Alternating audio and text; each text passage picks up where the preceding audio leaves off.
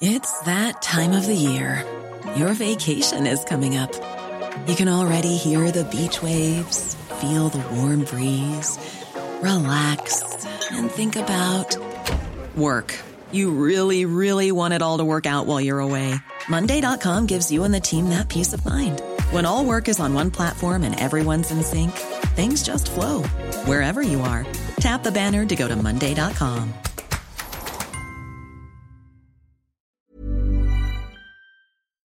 Heraldo Radio 98.5 FM, una estación de Heraldo Media Group, transmitiendo desde Avenida Insurgente Sur 1271, Torre Carrachi, con 100.000 watts de potencia radiada. Inicia las noticias de la tarde con Jesús Martín Mendoza en Heraldo Radio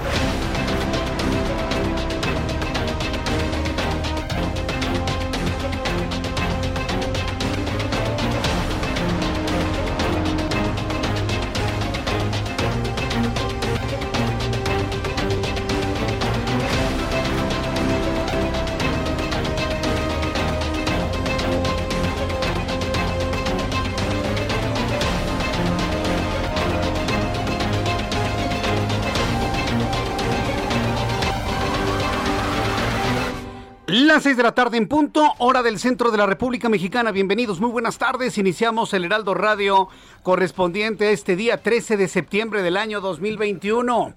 Me da mucho gusto saludarle a nombre de este gran equipo de periodistas, de profesionales de la información del Heraldo Radio. Los mejores programas informativos de análisis de profundidad se encuentran ahora en el Heraldo Radio. Dígaselo a todos en la República Mexicana. Súbale el volumen a su radio, que le tengo un resumen con los asuntos más importantes, las noticias más destacadas hasta este momento de la tarde. En primer lugar, le informo que la Suprema Corte de Justicia de la Nación avaló el derecho de objeción de conciencia, que establece que el personal de salud puede negarse a practicar algún procedimiento médico, entre ellos los que impliquen la muerte. Sí, ya sea muerte por desconexión, muerte por aborto, muerte por lo que sea. Entonces ha sido así como el aborto, o vamos a llamarlo así, la despenalización de la interrupción del embarazo, ¿sí? bajo la decisión libre, absoluta y muy respetable de cualquier mujer. Así como esto fue un gran avance, me parece que este ha sido un gran avance en cuanto a los derechos humanos. El que yo me pueda oponer a hacer un procedimiento por objeción de conciencia.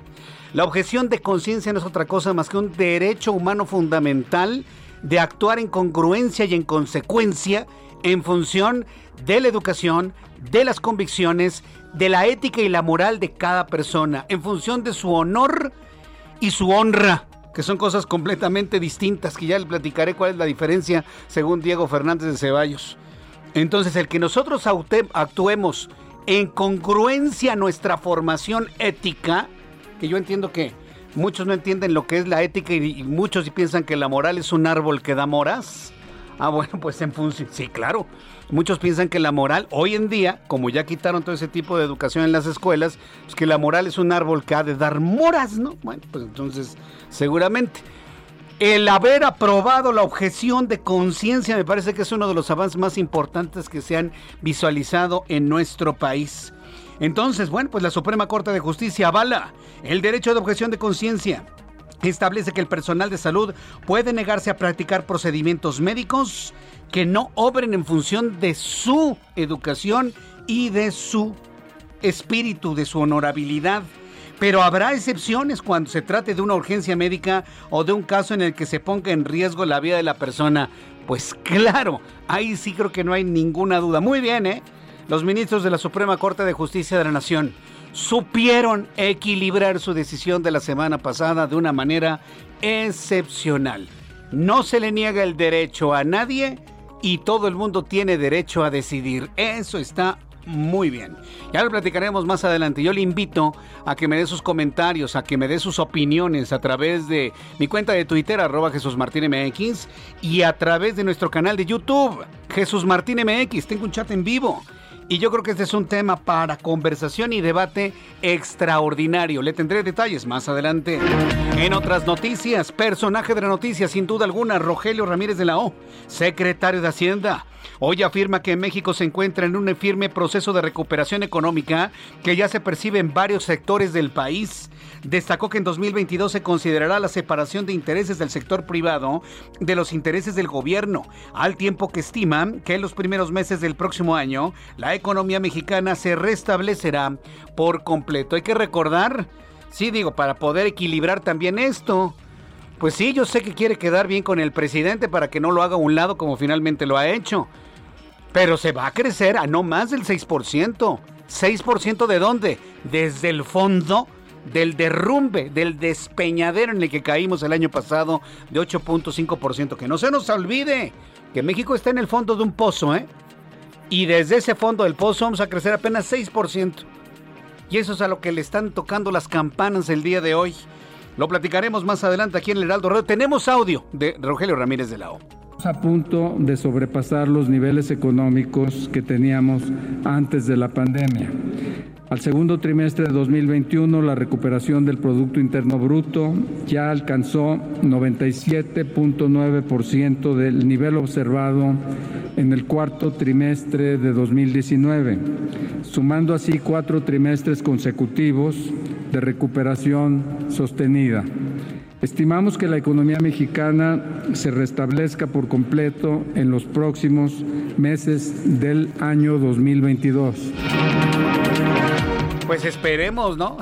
Todo está en función de las decisiones. Ojalá, ¿eh? Y ojalá por el bien. Y ya sabe, como lo comenté el viernes pasado en, una conferencia, todo lo que podamos avanzar es el resultado de nuestro esfuerzo, del esfuerzo de la sociedad, no de un gobierno, de una persona, ¿eh? Es el resultado de la sociedad en su conjunto. Entonces la recuperación económica es el esfuerzo de los trabajadores, de los obreros, de los oficinistas, de los gerentes, de los directores, de los dueños, de los patrones de la sociedad, de nadie más. El resultado del esfuerzo de usted.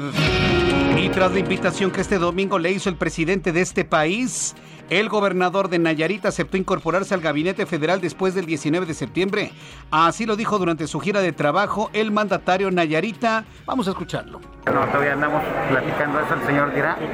Primero me invitó, acepto con todo gusto, porque quiero servir, seguir sirviendo a Nayarit y, en esta ocasión a México, y más porque es un líder, un líder con mucha sensibilidad, él es un líder con mucho sentido común, es un líder honesto, que es lo que pide el pueblo de México. ¿Y si le dice que no? ¿Y si le hubiese dicho que no? No, gracias, presidente. Eso hubiera sido noticia, ¿no? Por supuesto. Pero bueno, la misma estrategia para dividir a la oposición, la misma estrategia para torpedear la alianza entre PAN, PRI y PRD, lo hizo con el gobernador saliente de Sinaloa, con Quirino Ordaz. ¿Y sabe dónde lo quiere mandar a Quirino Ordaz? Lo quiere mandar a España de embajador.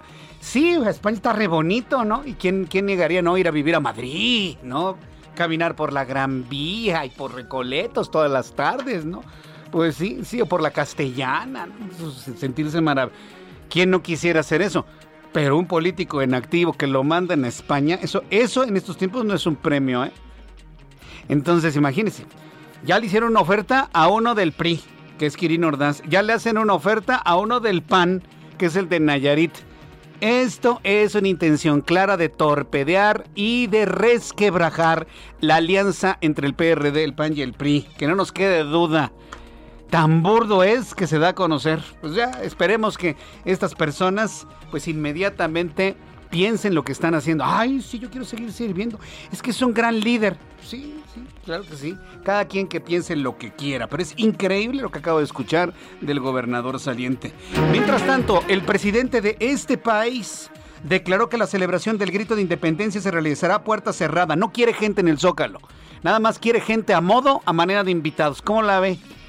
Entonces, mire, yo le voy a decir una cosa. Si López Obrador no quiere que nadie vaya al Zócalo, que por el asunto de la pandemia, ahora sí bien preocupado por la pandemia, pero ¿qué tal las escuelas? Ahí sí que todos los chamacos después de estar en el transporte público se metan a un salón de clase. Ah, no, sí, para el grito ahí sí bien preocupadote por la pandemia. ¿Qué le vamos a estar creyendo? ¿Sabe qué? Yo le invito a que no veamos el grito, ni lo hagamos en casa. Elijan ustedes al padre, a la madre, al abuelo, a la abuela, al hermano mayor, a alguien que dé el grito en la casa con la familia a las 11 de la noche, punto. Y nos ponemos a tomar un pozole y ya. Y lo hacemos, hacemos la fiesta de independencia nuestra, no la fiesta del presidente, no el cumpleaños de Porfirio Díaz. Y tenemos la oportunidad en nuestras manos de hacer la fiesta para nosotros, en nuestras casas, con nuestra familia, con nuestros amigos. Ahora resulta que nadie va a entrar al Zócalo. Pues qué bueno, nos vamos a quedar en nuestras casas. Y ahí nosotros mismos vamos a dar el grito. ¿Cómo la ven? ¿Le gusta la idea? ¿Le gusta la propuesta? Yo le invito para que me escriba a través de YouTube en el canal Jesús Martín MX a ver si le gusta la, propuesta. Imagínese, está reunido con la familia, en un entorno controlado, con el gel, con la sana distancia, y el padre, la abuela, la madre, el abuelo. Las personas representativas dan el grito de independencia dentro de la casa o en la vecindad, los amigos, en la unidad habitacional o en el edificio o entre los cuates. Será padrísimo, ¿no? Y ya, comemos pozole y ya. Hacemos la fiesta nuestra, de las familias mexicanas. Y ya que enterremos de una vez la fiesta para hacerle loas al presidente tocando una campana. ¿No quiere a nadie en el zócalo? Bueno, pues que esa sea nuestra respuesta. Yo le invito para que la hagamos viral. Que hagamos viral. Dale el grito en casa las familias, la sociedad en general. Y de esta manera hacemos una fiesta patria, una fiesta total y absolutamente nuestra. Así que bueno, yo le invito a que me dé sus comentarios. Más adelante le voy a presentar lo que dijo el presidente de la República. Ahora sí, bien preocupadote por el COVID, ¿no? ¿Y qué tal las escuelas? La Secretaría de Comunicaciones y Transportes informó que el Aeropuerto Internacional de la Ciudad de México suspenderá sus operaciones el próximo 16 de septiembre a partir de las 9 de la mañana y hasta las 2 de la tarde a fin de no interferir en el desfile militar con motivo del 211 aniversario del inicio de la independencia de México. ¡Que no lo cierren! A ver si es cierto que puede funcionar Santa Lucía y el Aeropuerto Internacional de la Ciudad de México juntos. A ver si es cierto tienen la prueba en la mano, la prueba de oro. Órale, que despeguen de Santa Lucía porque de ahí despegan los aviones para el desfile y que siga funcionando el aeropuerto internacional de la Ciudad de México y que nos callen la boca los que sabemos que eso no se puede hacer. A ver, ahora si quieren cerrar el aeropuerto internacional de la Ciudad de México, ¿no? Porque quiere operar Santa Lucía como siempre opera para los desfiles. Ya ve, ya ve cómo finalmente es un verdadero fracaso eso del aeropuerto. Quiero verlos, que no cierre el aeropuerto, que sigan despegando y aterrizando junto con las operaciones en Santa Lucía. Prueba de fuego para que nos callen la boca los que no creemos en el aeropuertito ese chafa que están haciendo en una base militar del ejército. A ver, los quiero ver. Ahí pásenle una notita, ya saben quién, para que dé la orden de que sigan aterrizando y despegando. Al fin que sí se puede. Al fin que sí se puede. A ver, esta es la oportunidad de oro para demostrarlo. Quiero verlo. Todos queremos verlo. El Servicio Meteorológico Nacional declaró que la tormenta tropical Nicolás, localizada por el frente, localizado por el momento frente a la costa de Tamaulipas, podría intensificar su huracán antes de que toque tierra. Además, alertó a tres estados del país: Guerrero, Michoacán, Tamaulipas, Jalisco, Colima, Oaxaca, Chiapas, por intensas lluvias Posibilidad de granizo. A la lista se agrega Nayarit, Veracruz, Hidalgo, Puebla, Tlaxcala, Estado de México, Morelos e inclusive la Ciudad de México con lluvias y granizo. No se antoja, ¿eh? Granizo, hay hasta sol. Está cayendo hasta sol a esta hora de la tarde, pero estaremos muy atentos de todo lo que ocurra. Mientras tanto, México retrocedió dos posiciones en el índice de competitividad mundial en 2021 del Instituto Mexicano para la Competitividad al ocupar el sitio 37 de 43 países analizados, con lo cual se coloca por primera vez en una competitividad baja en los últimos 15 años, que mide la capacidad de generar, atraer, retener talento e inversión. Pues claro, como aquí nadie puede ganar más que el presidente, dígame qué talento va a querer regalar su trabajo. El talento cuesta, el cerebro cuesta la capacidad de resolver problemas, la capacidad de atracción de audiencias, la capacidad de, gobernar un estado, la capacidad de gobernar un municipio, la capacidad de llevar la hacienda pública, la capacidad de llevar relaciones exteriores, la capacidad de todos, cuesta, cuesta, y cuesta mucho cuando las cosas se hacen bien, ¿eh? Entonces dígame usted qué talento, qué cerebro va a querer venir en un país donde no puede ganar lo que verdaderamente vale su conocimiento y su capacidad de resolución de problemas. Pues claro, por eso cada... Y vamos a estar peor, ¿eh? Y vamos a estar peor porque hoy más que nunca se fuga de México todo el talento, porque aquí no lo pagan. Porque aquí no se paga. ¿Cómo la ve? Le voy a tener todos los detalles de esto más adelante aquí en el Heraldo Radio.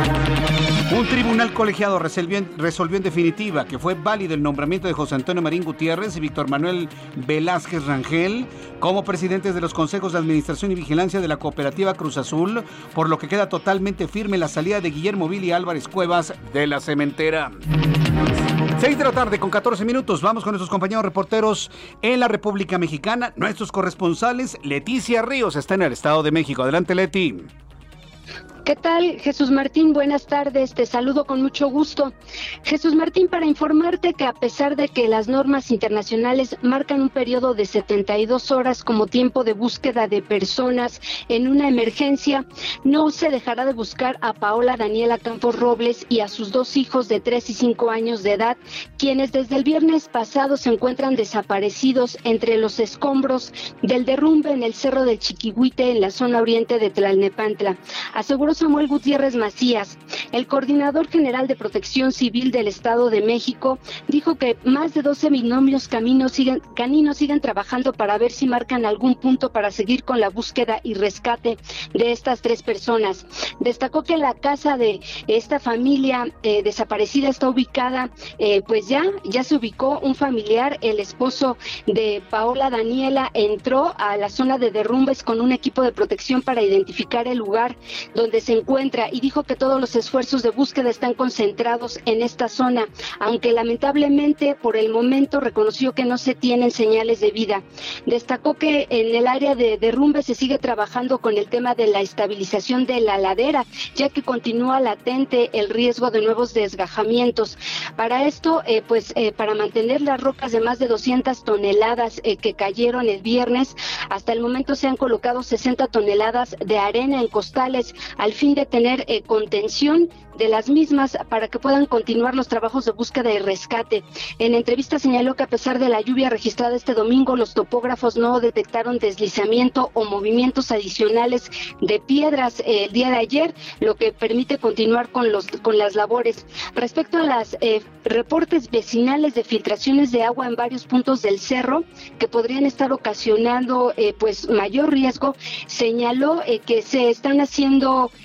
eh, paneos con drones de la Secretaría de Seguridad Estatal para detectar algunas fallas y dijo que un ojo de agua que está en el cerro, así como la lluvia de los últimos días, podría estar afectando. En tanto, el alcalde Raciel Pérez Cruz señaló que se han notificado 136 viviendas para que sean desalojadas. Eh, se trata de un perímetro de 200 metros a la, a la eh, redonda de donde se registró este derrumbe. Y bueno, Jesús Martín, te comento que sigue la alerta y el llamado de los de las autoridades a la comunidad de, de esta zona para que desalojen ya que se mantiene este riesgo de nuevos eh, derrumbes. Sin embargo, hasta el momento solo el 60% de las familias han salido de este lugar para dirigirse a, a donde fueron habilitados cinco albergues y hasta el momento únicamente 79 personas pues están ahí eh, siendo atendidas en estos albergues. Jesús Martín, hasta aquí mi reporte. Muy bien, muchas gracias por la información. Leti, qué terrible situación. ¿Se, se, se va a descartar o aún se tiene contemplado el dinamitar estas enormes piedras para poderlas mover? No hay ni forma de que entre la maquinaria a ese lugar. No, no hay manera, ¿eh? Efectivamente, Jesús Martín, lo... Sí, adelante. adelante. Gracias. Leti. Sí, ah, Jesús Martín, te comentaba efectivamente eh, lo que nos, eh, nos comentan las autoridades es sí. que eh, a diferencia de un eh, sismo donde pues puede caerse el muro de una casa y se puede eh, pues meter maquinaria para de manera más sencilla poder remover los escombros, en este lugar no es posible porque las piedras que cayeron son enormes, más de 200 toneladas aproximadamente. Y bueno, pues hasta que se concluya este rescate y esta búsqueda que se está llevando en la actualidad de Paola Daniela y sus dos pequeños eh, ya se, ya se haya terminado estos trabajos, entonces se evaluará la posibilidad de meter maquinaria. Sin embargo, eh, pues como bien comentas, esto también se va a hacer hasta que se tenga la seguridad de que eh, pues es de manera, se ha estabilizado la zona y que no va a haber riesgo para las personas que estén ahí laborando en esta área. Correcto, Leti. Muchas gracias por la información. Muchas gracias, Jesús Martín. Hasta, luego. Que te vea muy bien. 200 toneladas pesa cada roca. Yo no sé. Simplemente esa zona quedará desalojada. No podrá volverse a habitar nunca más. Y seguramente se va a analizar el hecho de que la gente viva en las faldas de los cerros y las montañas. Viven ahí porque pues el terreno o no cuesta o cuesta muy barato. Yo lo puedo entender. Generando estos grandes cinturones de pobreza. Pero imagínense, esto va a levantar todo el análisis de la seguridad de vivir en las laderas, de vivir en las faldas de los cerros y de las montañas. Lo vamos a platicar más adelante. Alejandro Montenegro es nuestro corresponsal en Coahuila. Adelante, Alejandro. ¿Qué tal, eh, Jesús Martín? Muy buenas tardes, un gusto saludarte desde Coahuila. Te comento que este martes el municipio de Piedras Negras, acá en Coahuila, se va a convertir en el primer estado del país en el que se empiecen a aplicar vacunas contra el COVID-19 a menores de edad entre los 12 y los 17 años, según confirmaron autoridades estatales. Serán alrededor de mil dosis de la farmacéutica Pfizer las que se eh, apliquen a menores de 12 a 17 años. Tanto la Secretaría de Salud como el gobernador Miguel Riquelme confirmaron que las dosis fueron gestionadas directamente por el Estado ante autoridades de Texas allá en Estados Unidos y bueno, pues también especificaron que estas vacunas serán destinadas a hijos de trabajadores de empresas maquiladores de esta ciudad fronteriza de eh, Piedras Negras en el norte de Coahuila. El titular de la Secretaría de Salud, Roberto Bernal Gómez, explicó que las dosis eh, que se van a aplicar corresponden a la farmacéutica Pfizer y dijo además que se va a continuar el diálogo con autoridades de Texas para obtener más dosis y de esta manera continuar con la vacunación de menores en la entidad. Se espera que la aplicación de dosis inicie este martes a las 8 horas y de acuerdo con las autoridades Dentro de las gestiones realizadas se contempla que la segunda dosis de estos mil menores que serán vacunados se dé a mediados de octubre. Finalmente, el gobernador de Coahuila, Miguel Riquelme, dijo que la aplicación a menores es un avance significativo y proyectó que a finales de este mismo año ya esté vacunado la mayoría de la población coahuilense. Jesús. Gracias, Alejandro Montenegro. Buenas tardes. Buenas tardes. Vamos con nuestros compañeros reporteros urbanos, periodistas especializados en información de ciudad. Daniel Magaña, ¿dónde te ubicas? Daniel, estás al aire, adelante. ¿Qué tal, Jesús Martínez? Muy buenas tardes. Pues información vehicular de la zona de la avenida Canal de Miramontes. Ha estado presentándose una ligera llovizna en algunos puntos, pero bueno, pues no tenemos complicaciones viales para quien abandona la zona de Xochimilco y se traslada a través de pues la zona precisamente de la avenida Canal de Miramontes en dirección hacia Coxpa o un poco más adelante, bueno, pues también continúa en dirección hacia la calzada del Hueso.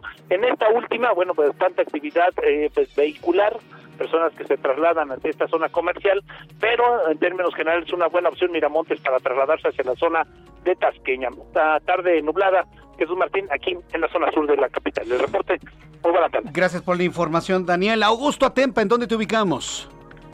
Jesús Martín, excelente tarde. Yo me encuentro justo en la calle de Chimalhuacán. Esta es la calle donde pues cayera esta pesada roca aquí en, las faldas del cerro del Chiquihuite y estoy a escasos 10 metros de esta eh, pesada roca. Te puedo decir es una roca de más de 5 metros de altura y es que hace unos instantes el ejército mexicano nos dio nos dio permiso de poder ingresar hasta este punto y eh, podemos observar las labores de rescate por parte del ejército mexicano y por parte de otro grupo de socorristas. Y es que a pesar de que hace unos instantes cayó una ligera lluvia en este punto las operaciones no se han detenido. Continúan las operaciones para poder rescatar a estas a estos dos menores de 3 y 5 años de edad y a su madre déjame mencionarte también que ya se colocaron, como bien lo mencionaba mi compañera Leticia, algunos costales con arena para evitar que pues eh, pueda haber algún riesgo de que estas rocas puedan rodar hacia la calle de Chimalhuacán y poder dañar otras casas.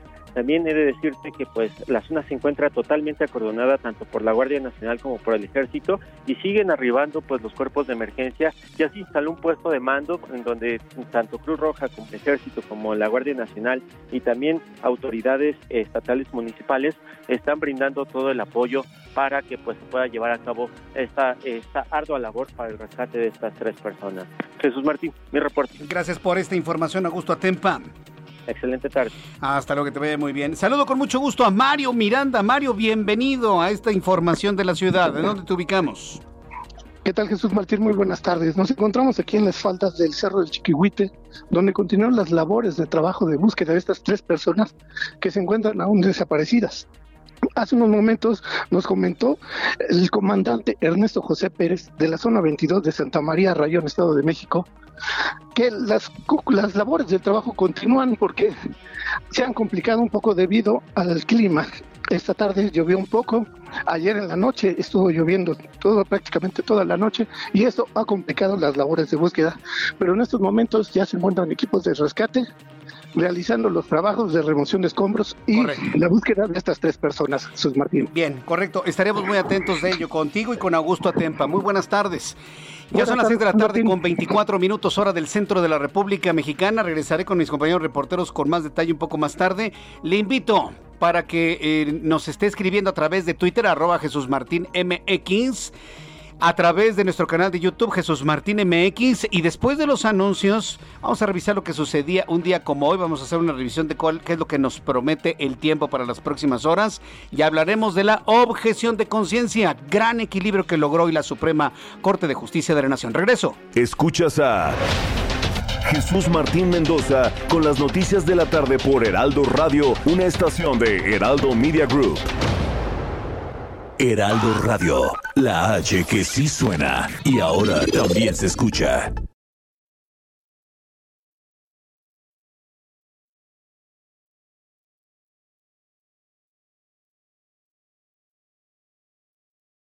Heraldo Radio 98.5 FM, una estación de Heraldo Media Group, transmitiendo desde Avenida Insurgente Sur 1271, Torre Carrachi, con 100.000 watts de potencia radiada. Escucha las noticias de la tarde con Jesús Martín Mendoza. Regresamos.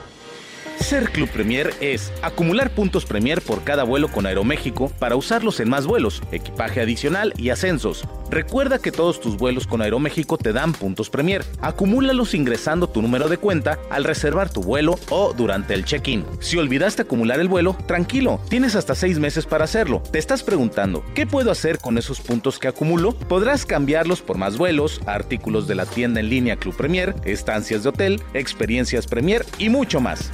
Ingresa a clubpremier.com y descubre las más de 90 empresas afiliadas. Encuentra lo mejor en cada experiencia. Si aún no eres socio, inscríbete sin costo ahora.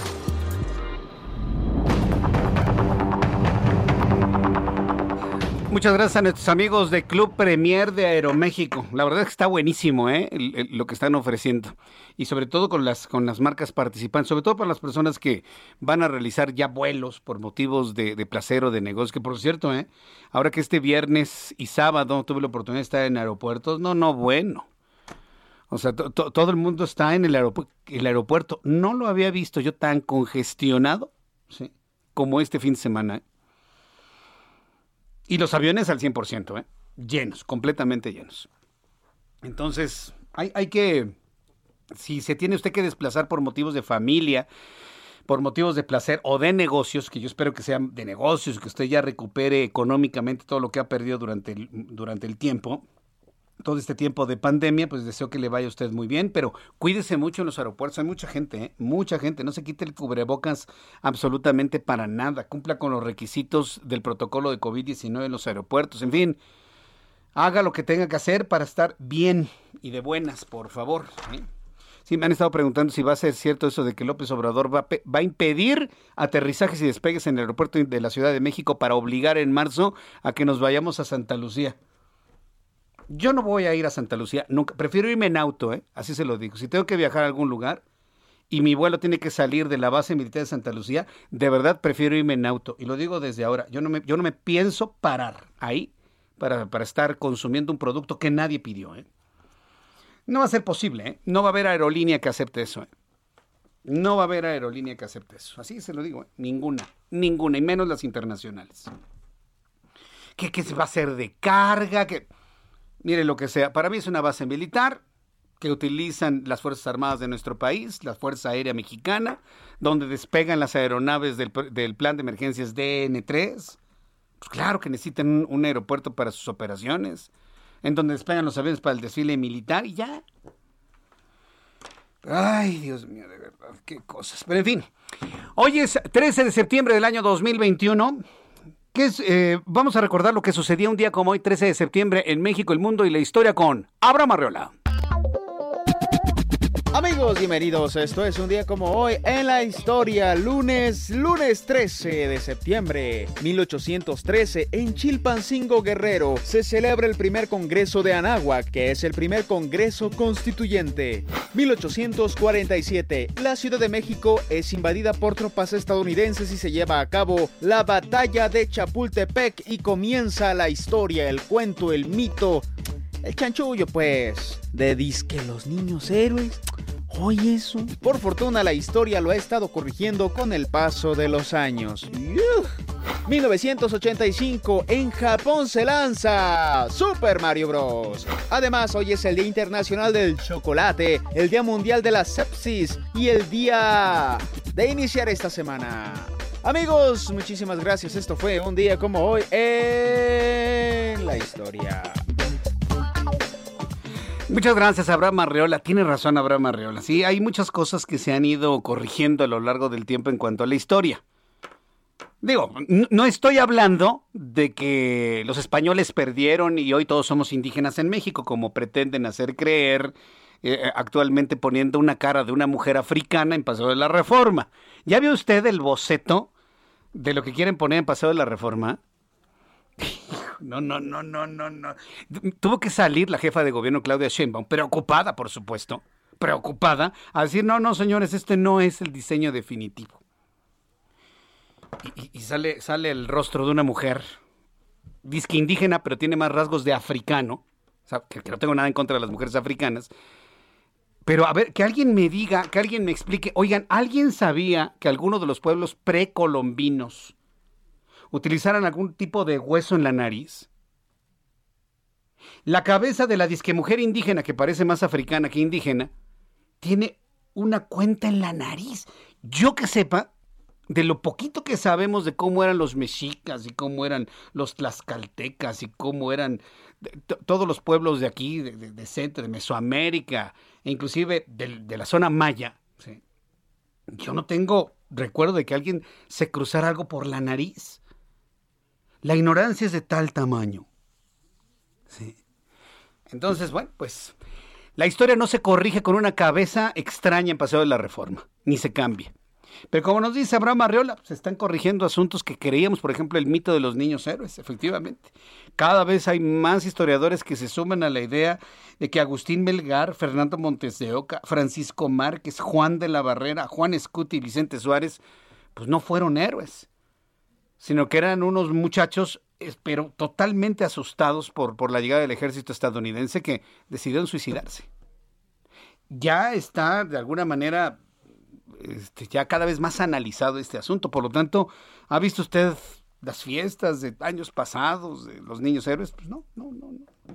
Parece que finalmente el mito se ha ido diluyendo y la verdad se ha ido abriendo paso. Ojalá y la verdad sí se, se abra paso en otros aspectos de la vida, como por ejemplo cuál?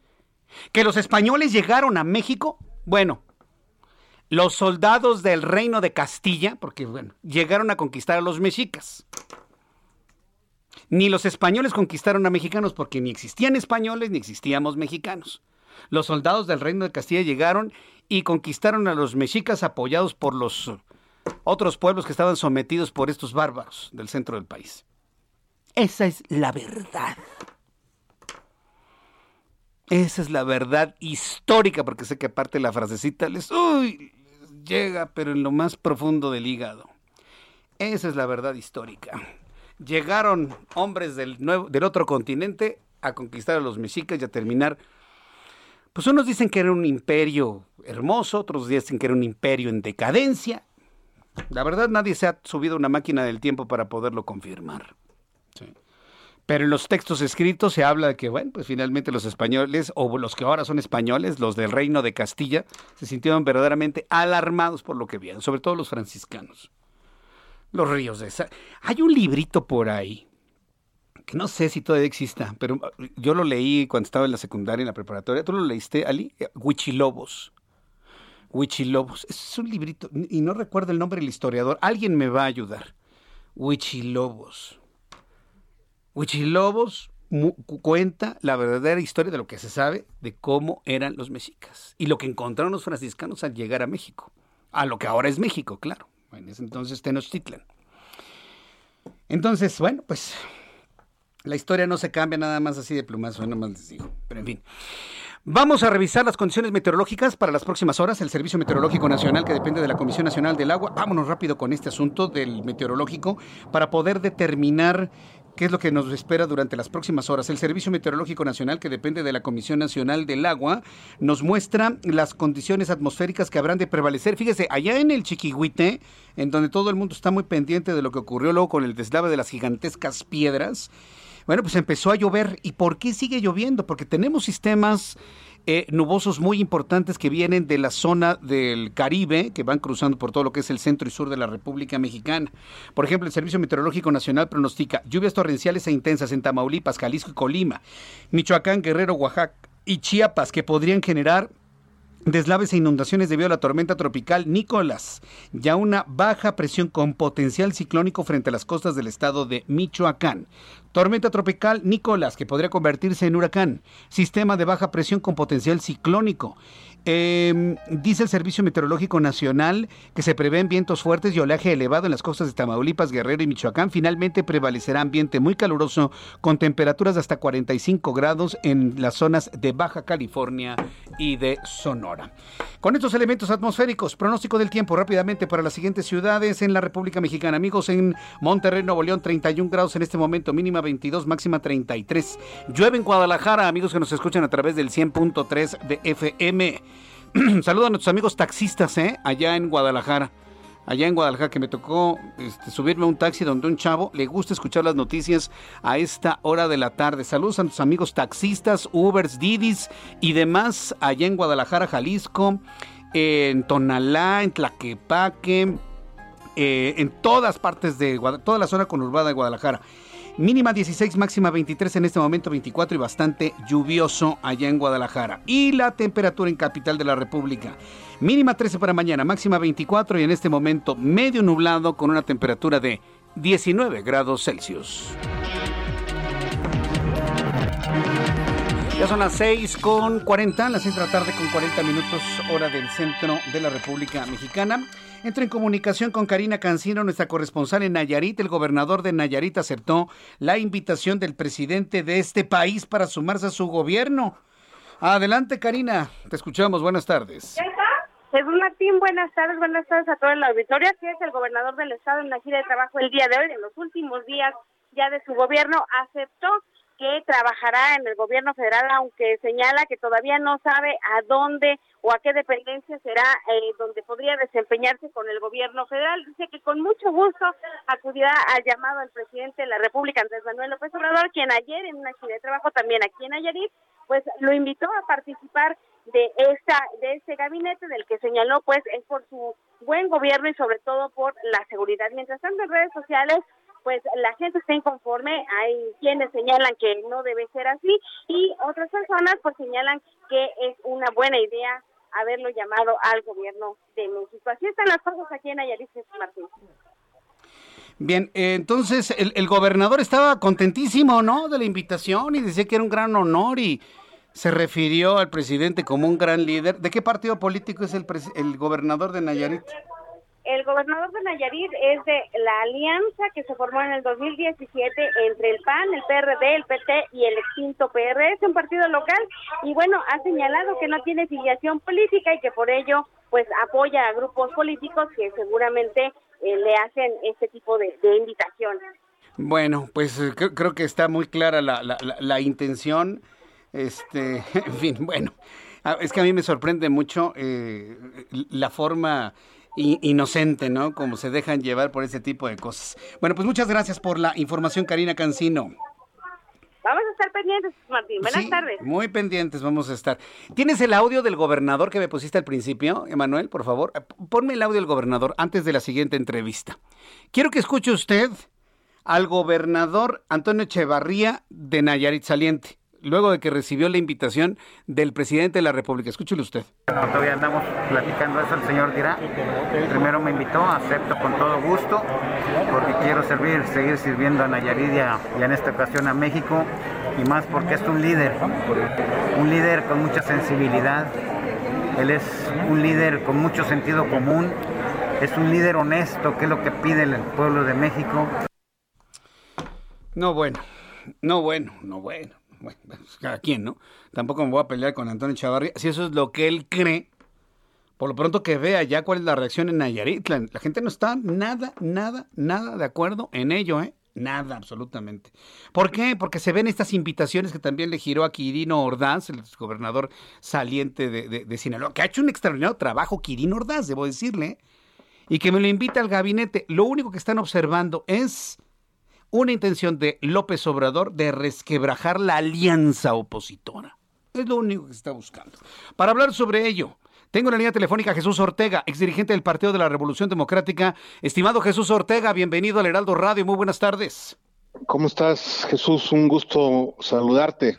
Ahora resulta que el presidente se está acercando a los gobernadores que emana la oposición y ahora sí que vente para acá, vente conmigo. ¿Qué hay atrás de todo esto, Jesús Ortega, desde su punto de vista?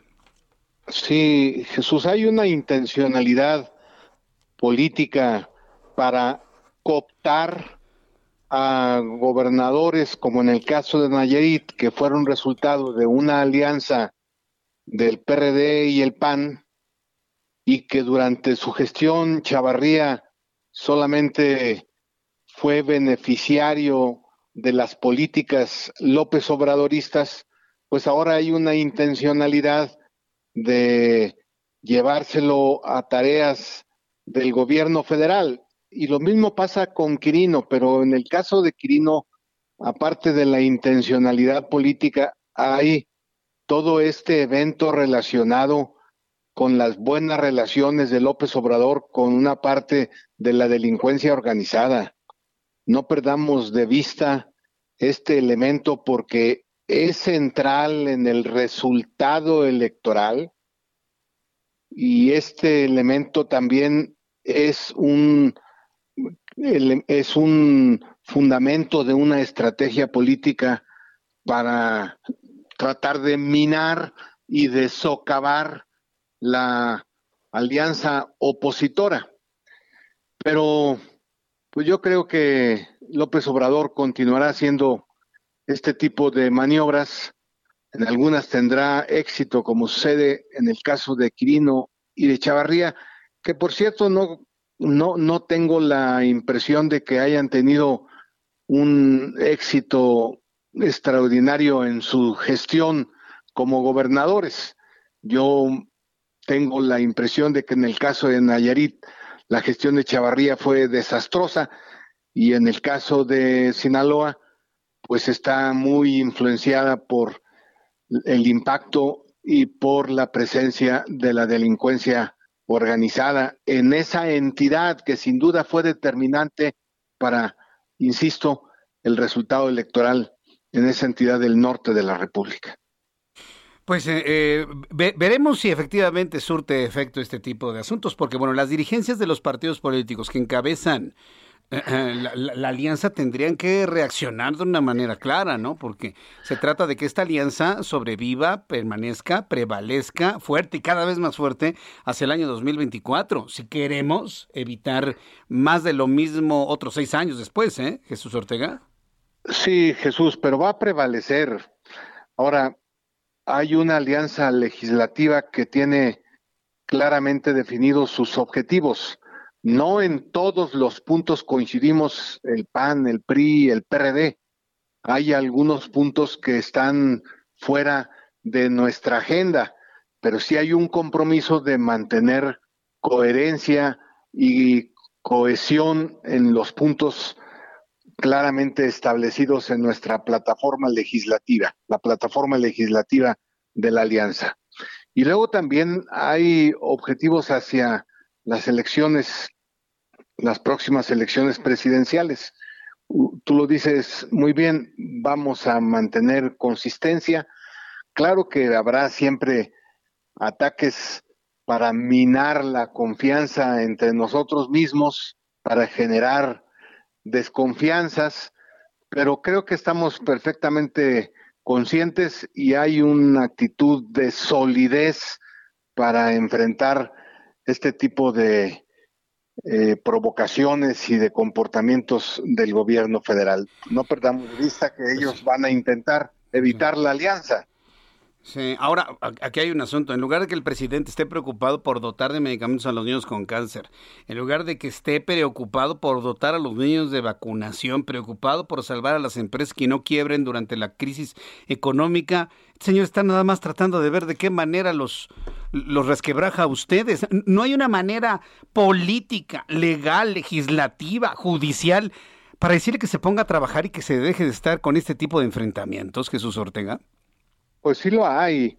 Yo he insistido en que el presidente de la República está sujeto ahora a la necesaria revisión que la Auditoría Superior de la Federación debe de hacer de sus cuentas y de su gestión.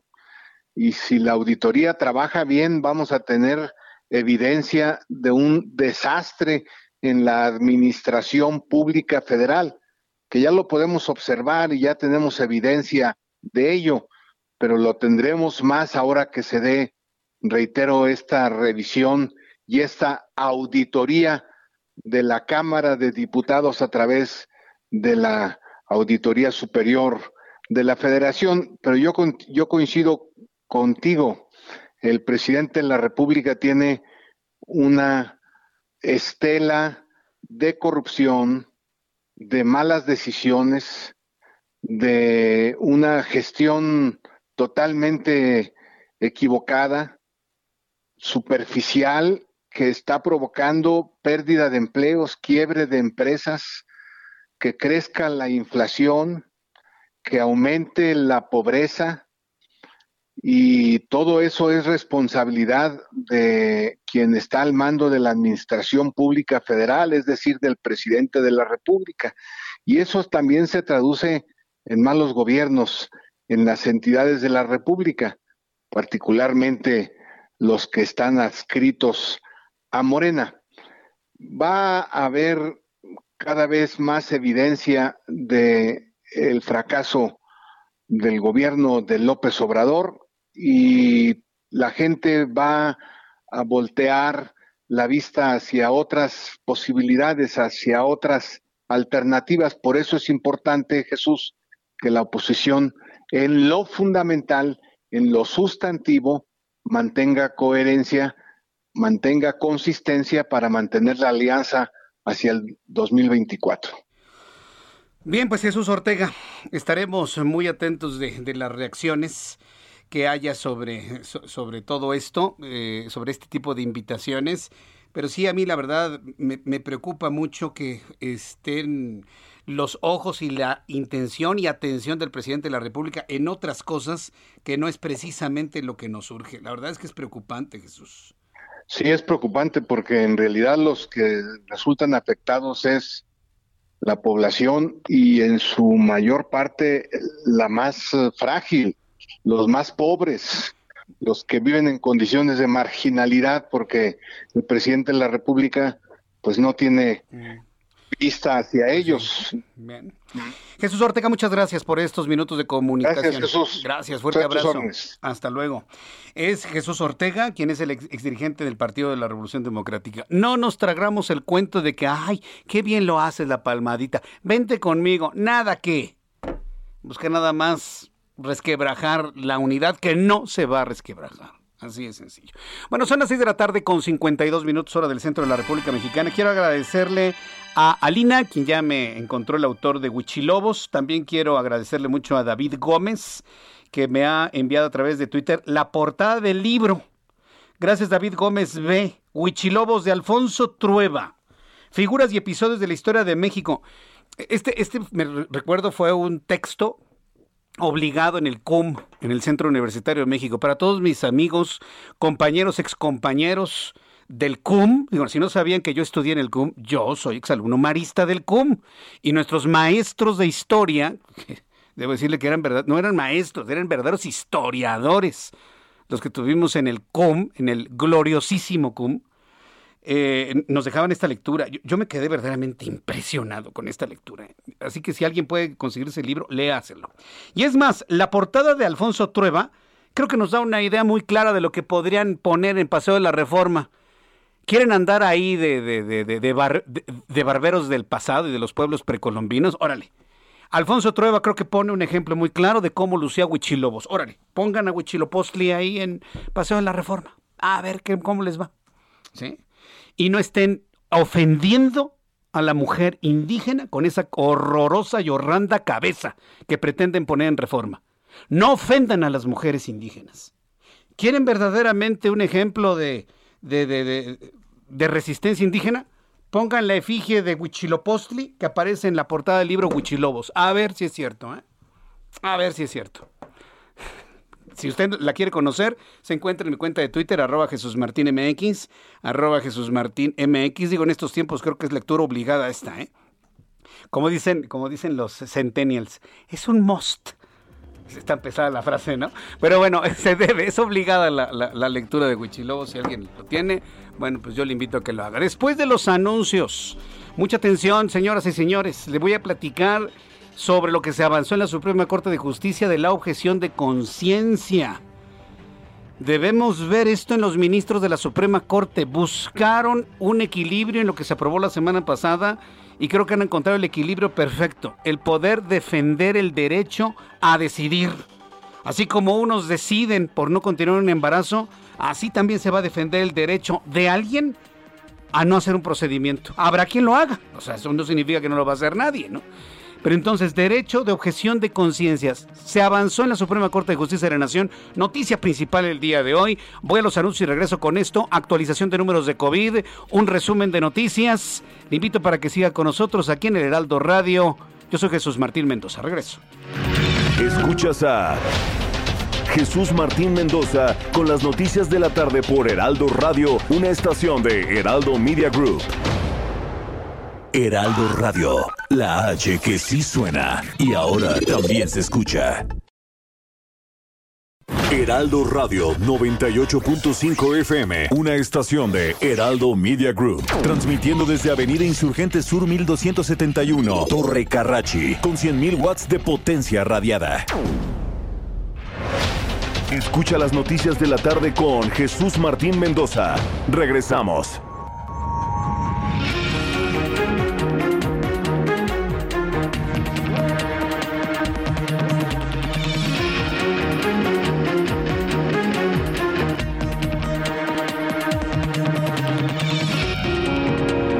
Son las 7 en punto, las 19 horas en punto hora del centro de la República Mexicana. Le presento un resumen con las noticias más importantes en el Heraldo Radio.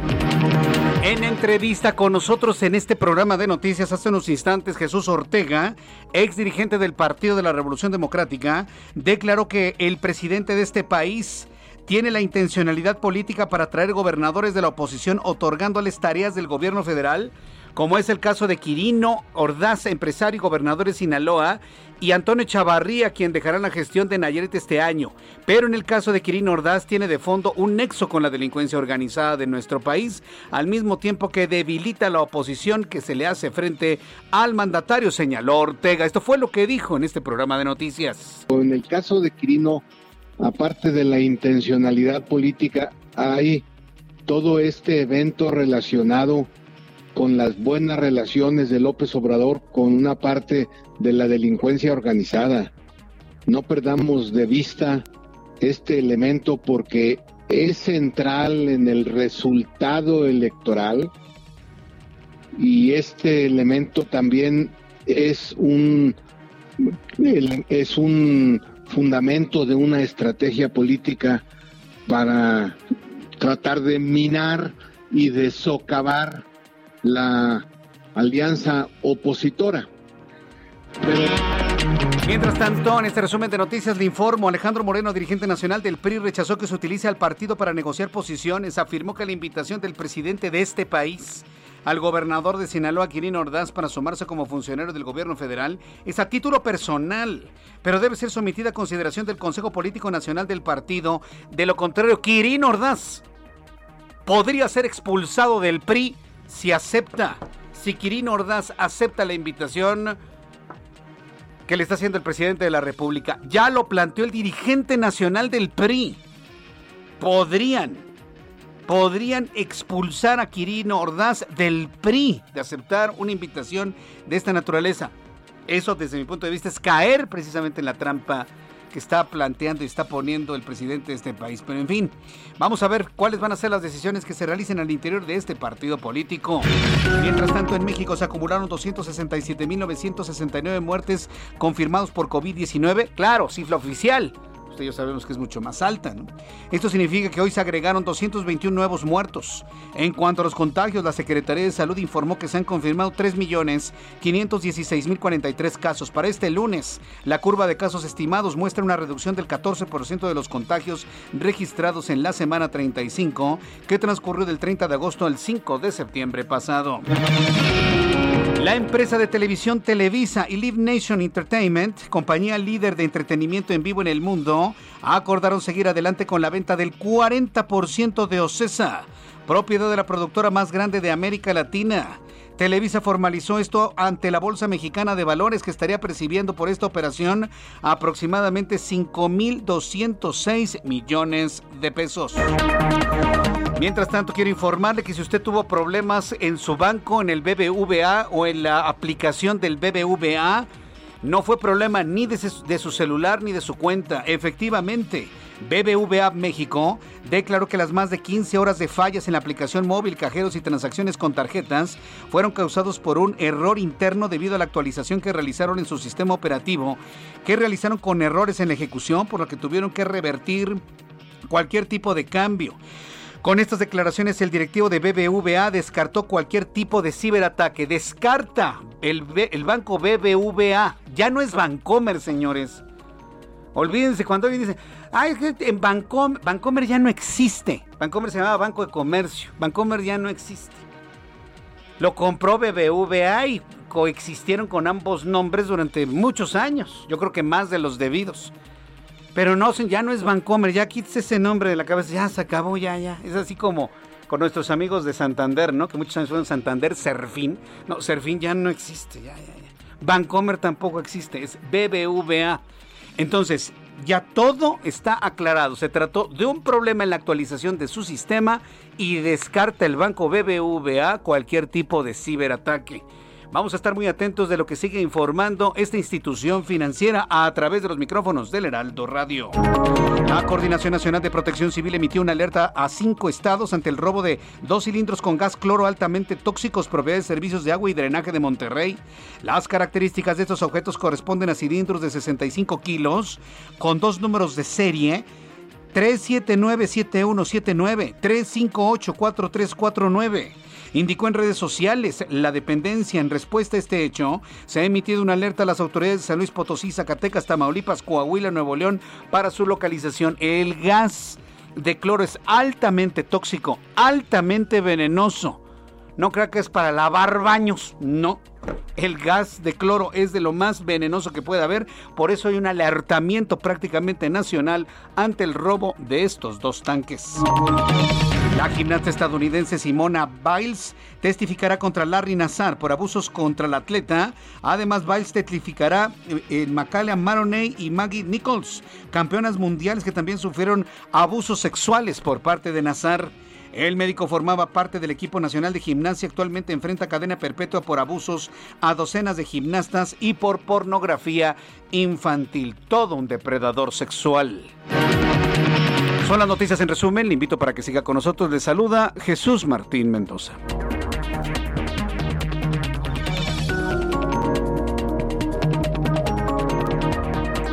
Ya son en este momento las 7.6, las 7.6 horas del centro de la República Mexicana. En unos instantes, números de COVID, en unos instantes, la objeción de conciencia, en unos instantes, lo que va a suceder la noche del 15 de septiembre, que por cierto es cumpleaños de mi generalísimo Porfirio Díaz Mori. Sí, porque eso es lo que se celebraba, ¿no? Y acá la, cuarta transformación, dando el grito el día del cumpleaños de don Porfirio, Dios mío. ¿Quieren cambiar? Den el grito a las 5 de la mañana del 16 de septiembre, a las 5 de la mañana. Jacobo Zabludovsky, que en paz descanse, decía que la suerte se repartía en las calles a las 5 de la mañana. Órale, éntrenle. Hagan bien la historia y den el grito a las 5 de la mañana el 16 de septiembre.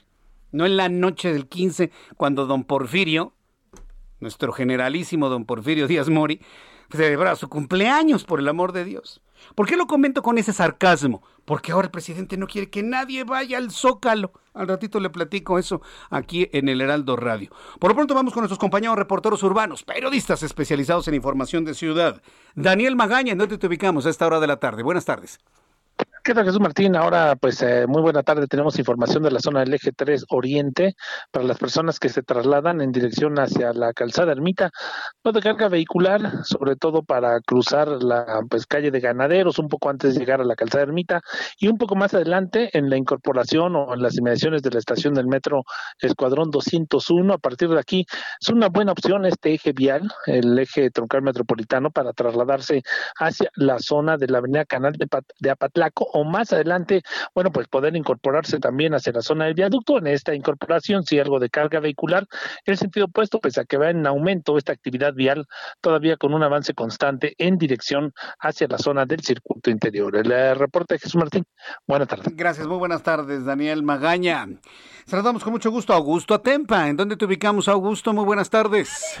Jesús Martín, excelente tarde. Déjame platicarte que seguimos en la zona cero de este cerro de Chiquihuite ya se extendió el cordón de seguridad. El viernes pasado solamente estaba en la calle de Chimalhuacán y en la calle de Chamonix. Ahora también está en Antonio Castolí y pues esto es por parte del cierre de agentes federales. Los vehículos de emergencia se mueven por estas eh, tres calles constantemente trayendo equipo especializado para poder realizar la búsqueda de las tres personas que aún permanecen como pues desaparecidas. Dejó de llover en la zona y esto por supuesto ha ayudado que las labores de rescate continúen y eh, platicando con el, el Zapata, general eh, Brigada Mayor, nos comentaba que pues las labores de rescate pues se llevan a cabo en, en este lugar, pero es muy diferente las labores de rescate que se dan en los eh, sismos o en los terremotos, porque pues la geografía en esta zona está complicando totalmente la, las pues las labores. Y es que la geografía en el cerro complica debido a que si mueven una roca tienen el riesgo de que pueda generar el deslave de otras rocas y por eso tiene que ser con mayor cuidado. Esto, por supuesto, ha retrasado las labores. Y algo muy curioso que te voy a platicar, hace unos instantes estábamos eh, parados en esta calle que es la de Chimalhuacán, todos los vecinos comenzaron a correr porque un policía les dijo que iba a temblar, comenzaron a correr como locos por la calle. En este momento no se ha sentido ningún sismo en esta zona. Oye, eh, que iba a temblar, dijo eso un policía que lo, gritó? ¿Qué, fue lo que pasó? ¿Pero qué le pasa? Es, que hay, hay un tuit que dice, tenemos sismo SASMEX, 13 de septiembre de 2021 a las 7.3, eh, sensor cercano en Acapulco Guerrero, 18 kilómetros. Esto, por supuesto, le ha de haber llegado algún policía, les informó a los vecinos y todos comenzaron a correr en esta zona sin un sin un lugar, eh, sin un destino fijo. Qué, qué, qué, miedo, la verdad. Bueno, se ve que la tensión está enorme. Ya vi el tamaño de las piedras, ¿eh? este, Augusto. Ten cuidado ahora que tú estás allá porque una de esas piedras de 20, 30, 50, 100 toneladas pueden rodar quién sabe hasta dónde. ¿eh? Ten mucho cuidado andando por allá, por favor, Augusto. Imagínate en un sismo, si es que llegara a suceder, esto se mueve de pues, Yo tengo la hipótesis de que el sismo del 7 de septiembre movió las piedras ahí y luego con la lluvia y la sequía y luego la lluvia se reblandece y luego tiembla. No, el caldo perfecto. Gracias por esta información, Augusto Tempa. Seguimos pendientes. Seguimos pendientes. Qué bárbaros. Alguien grita, tenemos sismo. Yo sé que todos estamos espantados, ¿no? Por, por los temblores. Y mire, le voy a decir una cosa, ¿eh? Cada, cada vez más personas me dicen que, está, que, va a temblar el 19 de septiembre. A ver, déjense de mentalizar, señores. La mente humana es poderosísima. Dejen de mental. Y, y, mire, hago esto a nivel nacional. Ayúdeme, por favor, usted que está en la Ciudad de México, en el Estado de México, en el Estado de Morelos.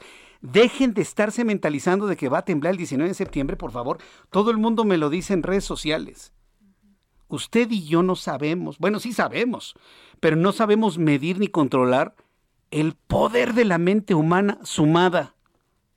Si todos estamos pensando que eso va a ocurrir, señores, eso va a ocurrir, con consecuencias desastrosas Entonces, mire, yo, yo le invito a que respire hondo, que se deje ya, segue lo que es el miedo a los, a los temblores. Yo mismo siento mucho, mucho temor en los temblores, pero por ejemplo, si empieza a temblar en este momento, lo menos que puedo hacer es salir corriendo de aquí. Yo me voy a quedar aquí con usted hasta que termine el movimiento, hasta el último instante. Esa es mi responsabilidad y la de todos mis compañeros aquí en el Heraldo. Pero sí quiero decirle una cosa, ¿eh? deje de estarse mentalizando de que, es que Jesús Martín va a temblar el 19 de septiembre. Vi un tuit tengo el 70% de certeza de que va a temblar el 19 de septiembre. ¿Sabe cuántos likes lleva? Decenas de miles. Ya, señores, seamos serios, ¿no? Sí, psicosis, se llama psicosis, crean psicosis. Ya, eh, ¿quién, me, ¿quién, me, dice lo de la psicosis? Vero Terán, sí, Vero, sí, sí, sí. Mire, usted y yo estamos aquí platicando, tranquilos, tomando una tacita de té. Ya, ya vio que traje hoy mi tecito para poder platicar con ustedes. Y yo creo que una de las cosas en esta charla con las noticias que tenemos todas las tardes, es precisamente eso, que no nos mentalicemos, que dejemos el miedo a un lado y sigamos nuestra vida. Y le voy a decir una cosa, también muy importante. Creo que el 90% de este país todavía, todavía creemos en un ser supremo, ¿no? Recemos también, encomendémonos al Señor, no importa que sea usted el más pecaminoso de todos, rece, encomiéndese, pídale a Dios que nos cuide que nos libre de estas personas que actualmente están desde el punto de vista político y que nos cuide de los desastres naturales. Hagámoslo, no le dé pena. A mí no me da vergüenza. ¿eh? A muchos de mis colegas sí les da mucha vergüencita el decir que la gente debe rezar. También eso ayuda, fíjese. También, claro que ayuda. Y se escucha allá arriba también. Entonces, bueno, una recomendación de amigos entre usted y yo. Vamos con nuestro compañero reportero Mario Miranda, que por cierto, en su primera intervención no tuve la oportunidad de darte la más cordial bienvenida, Mario. Bienvenido a nuestra casa de trabajo. Bienvenido a nuestro equipo de noticias. Te deseo la mejor de las venturas, la mejor de las experiencias y una vida larga aquí en el Heraldo. Bienvenido. Platícanos dónde te encuentras, Mario. Muchas gracias, Jesús Martín, por tus palabras. Fíjate que nos encontramos en la zona de Azcapotzalco para comentarte que tenemos un socavón que afecta la vialidad de los automovilistas que circulan sobre la calzada de la Naranja y Avenida Huizocla, eso en la alcaldía Azcapotzalco. Ya que este socavón mide 8 metros de profundidad por 2 de diámetro. Nos comentan que, que, la razón por la cual se formó este socavón es debido a las fuertes lluvias, lo que ocasionó el hundimiento del pavimento lo que representa un peligro para los habitantes de la colonia Santiago Aguizocla, aquí en la alcaldía Escapozalco. Así es que para los amigos automovilistas que circulan por dicha avenida hay que tomar en cuenta esta afectación porque el tráfico es a vuelta de rueda en esta zona de Azcapotzalco, Jesús Martín. Muy bien, eh, Mario Miranda, con mucho cuidado en la zona, vamos a estar muy atentos de tus informes. Nuevamente bienvenido al Heraldo de México, estimado Mario Miranda. Felicidades compañero y aquí estaremos informando al público todas las tardes. Te envío un fuerte abrazo. Bienvenido Mario. Gracias, Jesús Martín. Un abrazo. Un abrazo. Mario Miranda, que se une al equipo de reporteros urbanos, periodistas especializados en información de ciudad. Vamos con, ¿con quién? Ah, vamos ahora con nuestro compañero Gerardo Moreno, nuestro corresponsal en el estado de Sonora. Eh, brinda su primer mensaje a los sonorenses el nuevo gobernador de la entidad. Adelante, Gerardo, gusto en saludarte. Muy buenas tardes. Muy buenas tardes, Jesús Martínez. Un gusto saludarlos desde acá, desde Sonora. Y como bien lo comentas, fíjate que como sabemos, hoy en la madrugada tomó protesta ya como gobernador del estado de Sonora el doctor Alfonso Durazo Montaño y al filo del mediodía de este lunes pues ofreció su primer mensaje oficial a los ciudadanos ya como gobernador donde deja platicarte que reiteró su compromiso de gobernar para todos velando primero por los pobres y olvidados justo como es el mensaje del presidente de México darle importancia al tema de seguridad, educación y salud y por supuesto acabar con la corrupción y gastos innecesarios. Te platico que fue un evento protocolario realizado en Palacio de Gobierno durante este 13 de septiembre, donde dijo que a este día comienza la transformación de Sonora, donde se le arrebató al Estado a un grupo político hegemónico y ahora se le entrega al pueblo. El principal tema que trató pues es el tema de seguridad donde reiteró que él asumirá el compromiso de manera personal, presidiendo todas las mañanas la mesa de coordinación de seguridad que se instaló este día.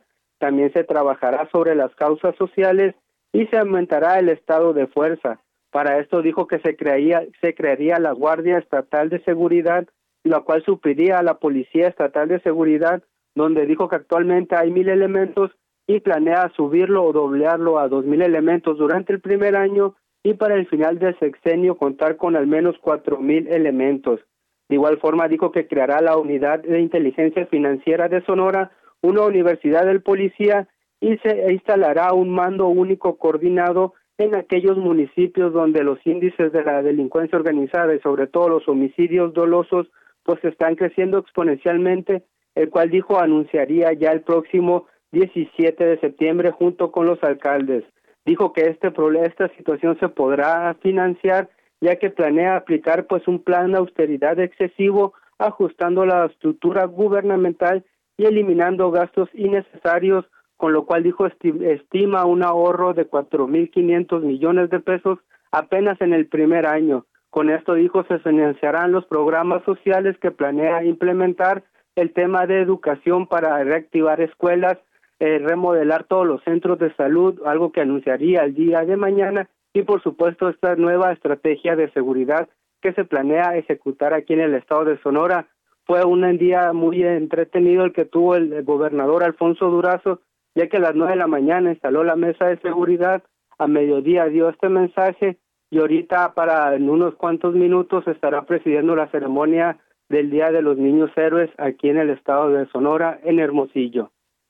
Muy bien, bueno, pues estamos, eh, estaremos en comunicación. Muchas gracias, eh, Gerardo Moreno.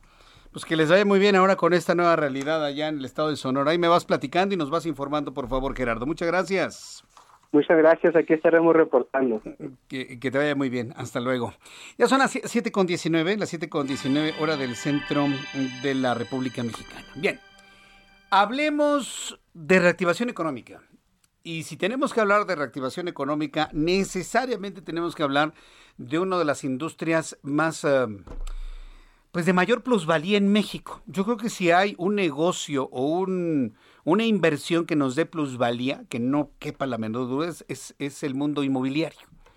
Todos sabemos que tener terreno, todos sabemos que tener casa, tener un departamento, tener un local, ¿sí? tener una, un bien raíz es la mejor forma de ahorrar, sobre todo por el nivel de plusvalía. Pero viene la pandemia y evidentemente ralentizó absolutamente todo.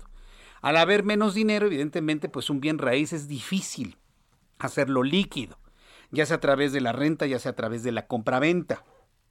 Sin embargo, sin embargo, de, los, podría decirle que desde que empezó este año, la industria inmobiliaria empezó a tener una reactivación, pues no tan ágil como la que veníamos teniendo en el año 2019, y debo decirle que se había ralentizado por el problema del terremoto en 2017, se detuvo por completo, empezó nuevamente a funcionar después de 2018, 2019 Sí, viene la pandemia, se detiene por completo y ahorita estamos nuevamente en, ese, en esa idea del crecimiento de la industria inmobiliaria. Tengo comunicación con Luis Ramírez, él es conductor de Mundo Inmobiliario aquí en el Heraldo Radio, es socio fundador de Vive de las Rentas. Y bueno, pues la idea es preguntarle si eh, poner una propiedad en arrendamiento es un buen negocio en estos tiempos. Me da mucho gusto saludarte, Luis Ramírez, bienvenido al Heraldo Noticias, muy buenas tardes. Gracias, Jesús Martín. Buenas tardes. Pues interesante cómo lo describes, porque en efecto, eh, hoy comprar un inmueble es difícil, sobre todo para las personas que justamente tienen incertidumbre respecto de si tendrán empleo el mes siguiente, el año siguiente, si la pandemia va a terminar, si, si va a afectar el sector económico donde se encuentren. Y bueno, todo eso, hace que, todo eso hace que en efecto se aletargue la decisión de compra, de formar patrimonio, de comprar un inmueble.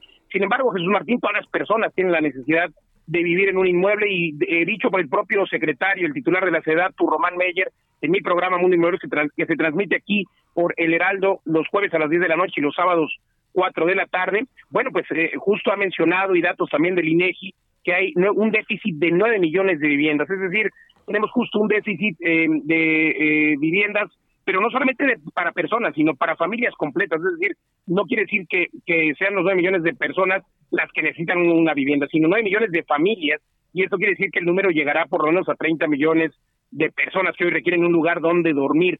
La mayoría viven con, con los padres, con eh, la familia, con la suegra, ¿verdad? Algunos también, pero bueno, eh, y este problema se acrecenta justo por la pandemia, por esta eh, incertidumbre en cuanto a la economía. Sin embargo, estamos transitando un mercado de rentas y es aquí donde las personas al no poder comprar una propiedad, bueno, pues sí, tendrán la necesidad de rentarla.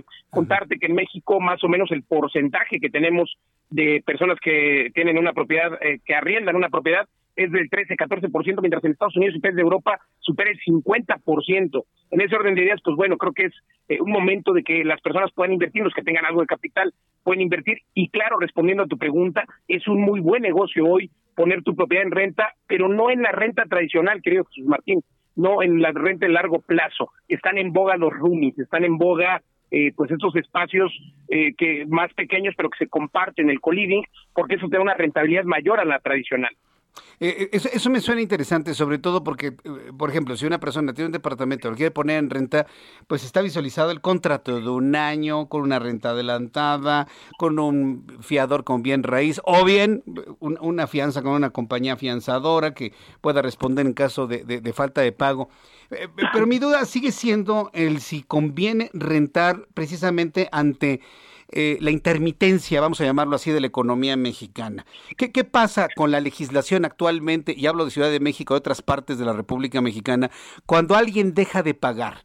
el dueño no puede recuperar su propiedad y, y, eso resulta a veces más costoso y todo lo que pudiste haber ganado de rentas lo vas a perder en pagar a abogados para poder ganar un juicio. ¿Tú cómo lo ves? Es correcto.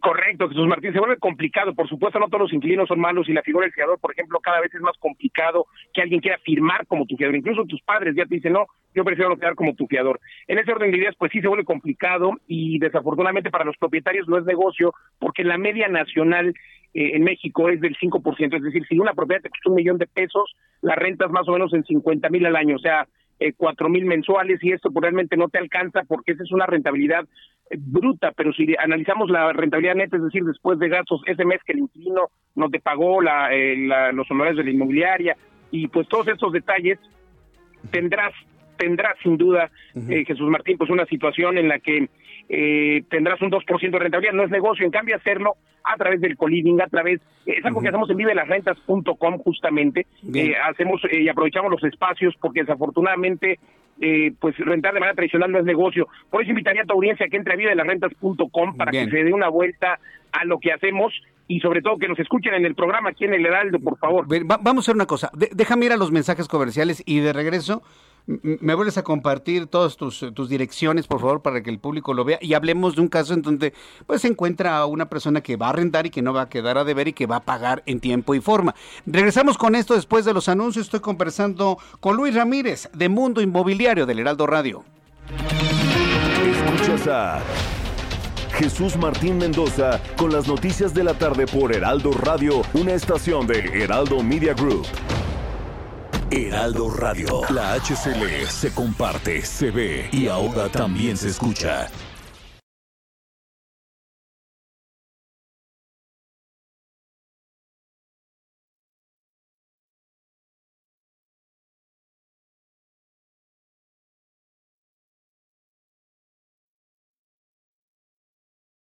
Heraldo Radio 98.5 FM, una estación de Heraldo Media Group, transmitiendo desde Avenida Insurgente Sur 1271, Torre Carrachi, con 100.000 watts de potencia radiada. Escucha las noticias de la tarde con Jesús Martín Mendoza. Regresamos. Son las siete y media, las siete y media del centro de la República Mexicana. Estoy conversando con Luis Ramírez, conductor de Mundo Inmobiliario aquí en el Heraldo Radio. Mi estimado Luis Ramírez, digo, ah, te preguntaba y te hacía planteamientos de, situaciones eh, extremas, ¿no? Pero vaya, me, quedo con la idea que arrendar es un buen negocio, que hay mucha gente que paga sus rentas. Me quedo con la idea de que el modelo de la renta anual pues ya va de salida y ahora tenemos pues las rentas por, semana, por mes, por dos meses, por, periodos cortos. Eh, ¿Cuál es la asesoría que tú brindas a nuestros amigos que están interesados, que tienen patrimonio y que están interesados en rentar su bien raíz? Correcto, Jesús Martín. Bueno, pues en efecto está ya en desuso la renta tradicional. Bueno, no en desuso porque al final sigue existiendo la necesidad, pero si lo vemos como negocio, no hay negocio, hay que rentar por habitaciones y por supuesto, sobre todo no se digan los millennials hoy, eh, quieren entrar con su mochila, quedarse dos, tres meses, pero lo mismo pasa con ejecutivos, con parejas, con familias, en fin, eh, no solamente porque no quieren tener un arraigo hacia un lugar, sino porque quizá no tienen la pues la suficiente solvencia económica para poder estar los tres o cuatro años en lugar, que por eso lo hacen por dos o tres meses. Nosotros en vivelarrentes.com y en mi programa me encuentran en todas las redes sociales como Luis Ramírez Mundo Inmobiliario. Les vamos a ayudar primero brindándoles información de cómo optimizar los metros cuadrados, cómo sacarle mayor provecho a los metros cuadrados y por supuesto también eh, por el otro lado eh, darle una solución de vivienda asequible a las personas, porque todos queremos vivir dentro de las ciudades, en estos conceptos de edificios de 15 minutos que hemos acuñado en vivelasrentas.com. Y bueno, pues eh, a tu audiencia que con mucho gusto, si me siguen en redes sociales o escuchan el programa aquí a través de esta frecuencia, eh, los jueves 10 de la noche y los sábados 4 de la tarde, encontrarán toda la información que les permitirá potenciar, por un lado, eh, sus viviendas para que obtengan mayor rentabilidad en el arrendamiento y bueno, por otro lado, a quien esté buscando una propiedad que tengan una vivienda asequible dentro de la ciudad, ya están en el olvido esas viviendas en las orillas de las ciudades, están hoy abandonadas, eh, Jesús Martín. Así es de que invito a la audiencia a que me sigan como Luis Ramírez Mundo Inmobiliario en Facebook, Twitter, Instagram y en todas las redes sociales y que visiten mi página vive de las rentas.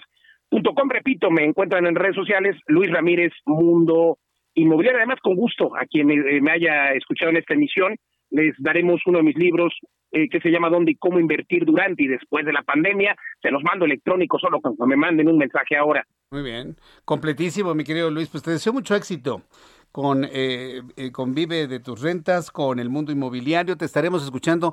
Recuérdame, por favor, a todo el público que te está escuchando en el país, los días y la hora en la que podemos escuchar tu programa de radio aquí en el Heraldo Radio.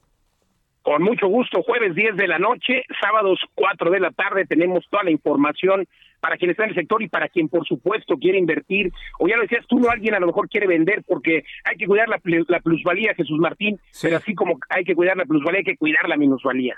Perfecto, eso me, parece muy bien. Qué gusto conocerte, qué gusto saludarte aquí en el Heraldo Radio. Esta es tu casa, mi querido Luis Ramírez, y estaremos en comunicación en una oportunidad futura. Fuerte abrazo y gracias. Muchas gracias. Que te gracias, Martín, admiración. Hasta pronto. Igualmente para ti. Gracias. Luis Ramírez, conocedor del mundo de los inmuebles, de los bienes raíces. Aproveche. Mire, no tenga por ahí abandonado ese terreno, recupere ese departamentito, tenga esa casa, réntela, sáquele jugo, es su patrimonio y además también ya, lo platicaremos. Recuerde que estamos en septiembre, el mes del testamento, ¿eh? y, no porque alguien se esté muriendo, pero es importante hacer testamentos. Si usted tiene casas, tiene terrenos, tiene departamentos, tiene bienes raíces, tiene cuentas bancarias, tiene patrimonio, tiene cosas. Si usted es una persona que tiene cosas producto de su trabajo a lo largo de toda su vida, está obligado a hacer un testamento. En este momento nadie, nadie tiene la vida comprada, ¿eh? Y más con el COVID-19. No lo sabemos. Tiene usted que determinar qué hacer. Si usted falta, dejarlo en un testamento. Es la mejor muestra de amor para su familia. No necesita estar en los estertores, no necesita estar rodeado de un sacerdote, un abogado y todos sus hijos y nietos para dictar testamento. No, eso es de telenovelas. Y las telenovelas lo único que han hecho es desvirtuar la educación de este país. Es lo único que han logrado. Una persona responsable, con patrimonio, va con su notario y hace un testamento, estando en la plenitud de la vida y en los cinco sentidos. Yo se lo recomiendo. Aproveche el mes de testamento. Voy a, invitar a nuestros amigos notarios eh, en los próximos días para que nos platiquen cómo está todo este asunto del, de septiembre, el mes del testamento. Ya que estamos hablando de propiedades, que estamos hablando de inversiones, que estamos hablando de dinero, ¿cómo nos trató la economía y las finanzas en este primer día de la semana? Héctor Vieira nos informa. Bolsa Mexicana de Valores cerró la primera sesión de la semana con una pérdida del 0.05%, equivalente a 25.09 puntos, con lo que el índice de precios y cotizaciones, su principal indicador, se ubicó este lunes en 51.496.71 unidades en una jornada en la que 17 de las 34 principales emisoras lograron cerrar en terreno positivo.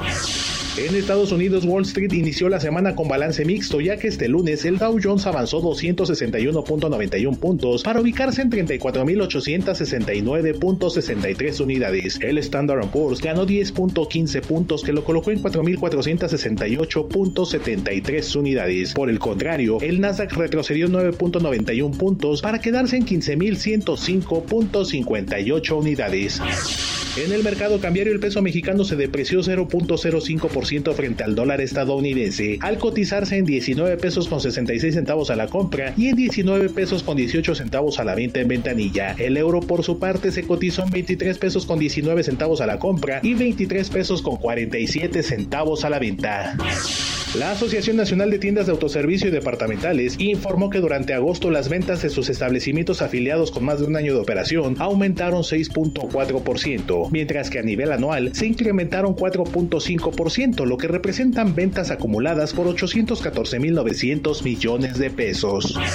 El secretario de Hacienda Rogelio Ramírez de la O informó que de enero a agosto del presente año, el Servicio de Administración Tributaria devolvió 452.598 millones de pesos en impuestos, lo que representa un incremento del 2.5% en comparación con el mismo periodo de 2020, equivalente a 32.556 millones de pesos.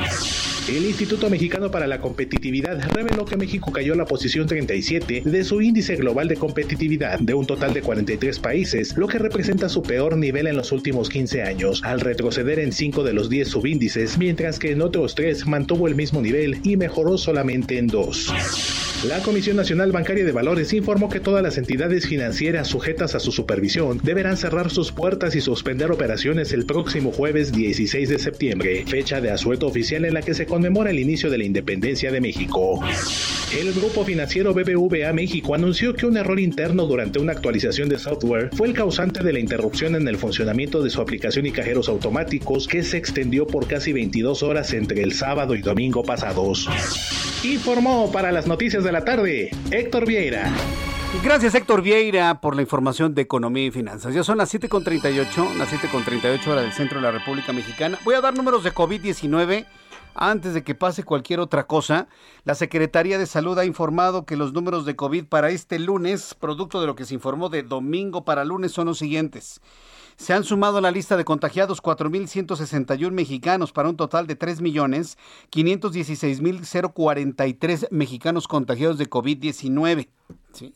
Que por cierto quiero enviarle un saludo a Ana Santana, que es una de nuestras seguidoras, una de nuestras radioescuchas aquí en el Heraldo Radio. Está desesperadísima porque tiene COVID, no grave, leve, pero no percibe nada de olores ni le sabe la comida a nada. Y además es chef, fíjese. Ese es un drama. Eso sí es un drama. Bueno, pues Ana Santana, yo espero que te recuperes pronto. La falta de olfato y de gusto te puede durar de 15 días hasta 3 meses.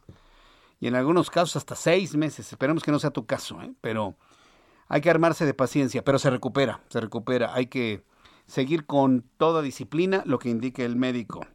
Personas fallecidas de COVID-19, 221 personas en las últimas 24 horas, según lo que informa la Secretaría de Salud. 267.969 muertos, cifra oficial del gobierno federal. 7.62% es el índice de letalidad en nuestro país. Bien, vamos al tema de la objeción de conciencia. Evidentemente, todo lo que ha surgido con la despenalización del aborto, ¿sí? independientemente de si somos del trapo verde o del trapo azul, así como dice la senadora Lili Telles, ¿se acuerdan cuando hablaba? A mí no me van a poner un trapo verde aquí. Pues las del trapo verde dicen, a mí no me van a poner un trapo azul. Y se los digo de esta forma porque estamos en un enfrentamiento, un enfrentamiento total de quienes apoyan que se despenalice el aborto y a quienes quieren un castigo ejemplar a la mujer que aborte. Lo que pasó la semana pasada fue el no castigar a una mujer que tome la decisión de abortar. Que de las personas que he conocido a lo largo de mi vida que han abortado, no les quedan ganas de volverlo a repetir el resto de su vida. ¿eh? Entonces, si alguien piensa de que alguien aborta como método de planificación familiar, eso no es cierto. ¿eh? La mujer que aborta por primera vez, ya sea de manera química o mecánica, dependiendo del tiempo de gestación, no lo vuelve a hacer el resto de su vida. El impacto emocional es de tal magnitud que no lo vuelven a repetir en su vida. Por favor. Pero de eso no se habla. De los efectos secundarios, del efecto al tiempo de haber tomado una decisión así. Créame, ya no es necesario meterla a la cárcel o ponerle una sanción. La sanción es solita de vida, ¿eh? Yo no lo digo, ¿eh? Pregúntenle a las mujeres que abortan. A mí no me vea. Yo nada más le estoy describiendo un hecho claro y contundente, un hecho real. Esta situación ha provocado mucha preocupación en grupos, les llaman conservadores, o grupos que de alguna manera están preocupados por la vida, o ocupados por la vida. Yo veo en la Suprema Corte de Justicia de la Nación, yo recuerdo el, discurso de Arturo Saldívar la semana pasada en el sentido de que decía que él defendía la vida y que defendían la vida y que al defender la vida, evidentemente pues también defiende, defienden los derechos de las mujeres. Está perfecto, me parece muy bien. Finalmente yo creo que las mujeres han este, avanzado en este aspecto, en decidir, pero también deben decidir y asumir responsabilidades. Ahí sí, ni hablar, ¿no?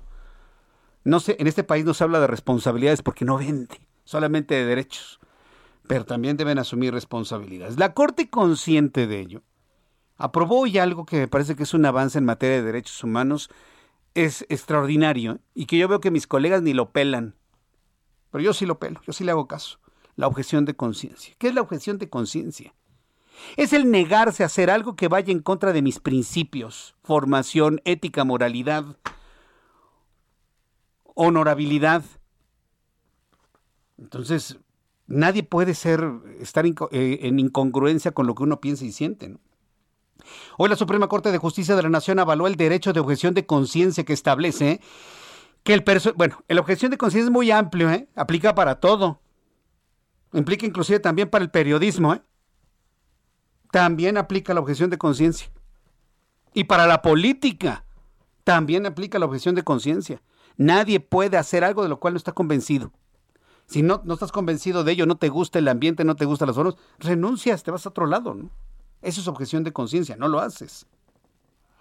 La Suprema Corte de Justicia de la Nación avaló el derecho de objeción de conciencia que establece, en el caso previsto, en el caso médico, establece que el personal de salud puede negarse a practicar procedimientos médicos, entre ellos la interrupción del embarazo. Esto desde mi punto de vista, es un avance tan importante como el no penalizar a una mujer que aborta. Del mismo tamaño, del mismo alcance y de la misma importancia. El tener una objeción de conciencia, a mí nadie me puede obligar a hacer algo que yo por mis principios no quiero o no puedo hacer. Solamente hay una condición. La excepción es cuando se trate de una urgencia médica. Yo creo que ningún médico puede negarse a tomar una difícil decisión ante una urgencia médica o de un caso en el que se ponga en riesgo a la vida de las personas. Cuando yo lo esto, a veces pienso que no consultan a los médicos, que no saben cuáles son precisamente los compromisos que tienen para salvar la vida o inclusive para escoger cuál vida salvar en caso de que tengan que decidir de una en caso de que haya dos en peligro.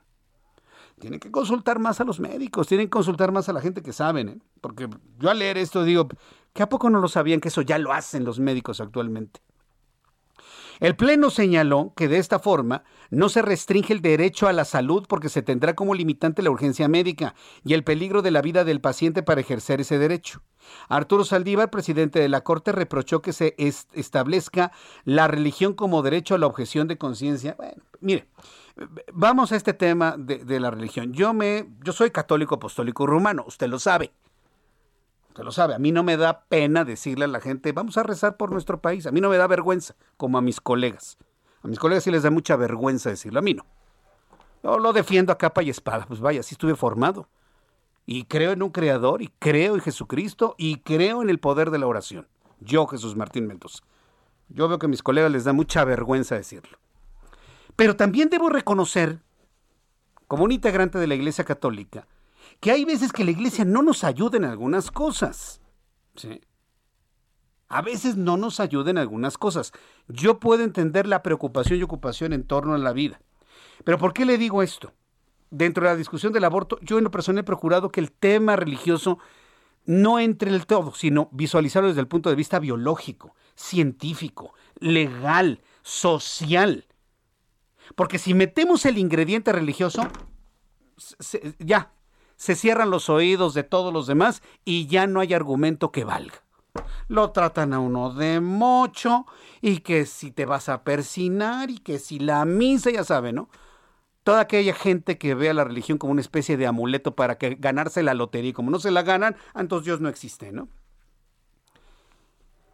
¿Por qué le digo esto? Porque hay las declaraciones de un sacerdote. Que, a ver, señor, señor Lázaro Hernández Soto en Monclova, Coahuila, lo que usted dijo no nos ayuda no ayuda a la preservación de la vida, no ayuda al establecimiento de la justicia, no ayuda en el entendimiento de la ciencia del momento en el que nace la vida. Yo creo que no hay ninguna discrepancia entre la ciencia y la religión en ese punto, pero Lázaro Hernández Soto, sacerdote de Monclova, Coahuila, mencionó que las mujeres abortan porque los hijos les estorban. Y lo dijo un sacerdote. ¿Por qué lo menciono? Para que otros sacerdotes no lo hagan, señores. Hablemos de la vida, hablemos de la ciencia, hablemos de las responsabilidades, hablemos de las consecuencias de los actos, pero no hagamos estos ejemplos, por el amor de Dios. Dice que los hijos les estorban, por ello preguntó a los asistentes a la homilía de la celebración eucarística del domingo, de ayer domingo, ¿no? ¿Por qué no mejor se mata a la mamá para que no estorbe? Fíjese nada más el ejemplo. Y luego viniendo de un sacerdote. No nos ayude, Señor.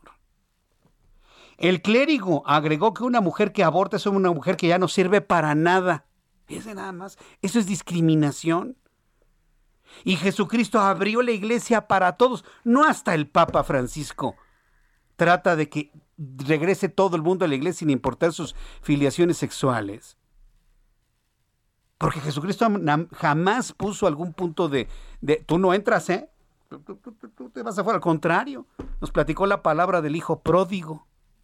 Este sacerdote yo creo que es chafa o es fake.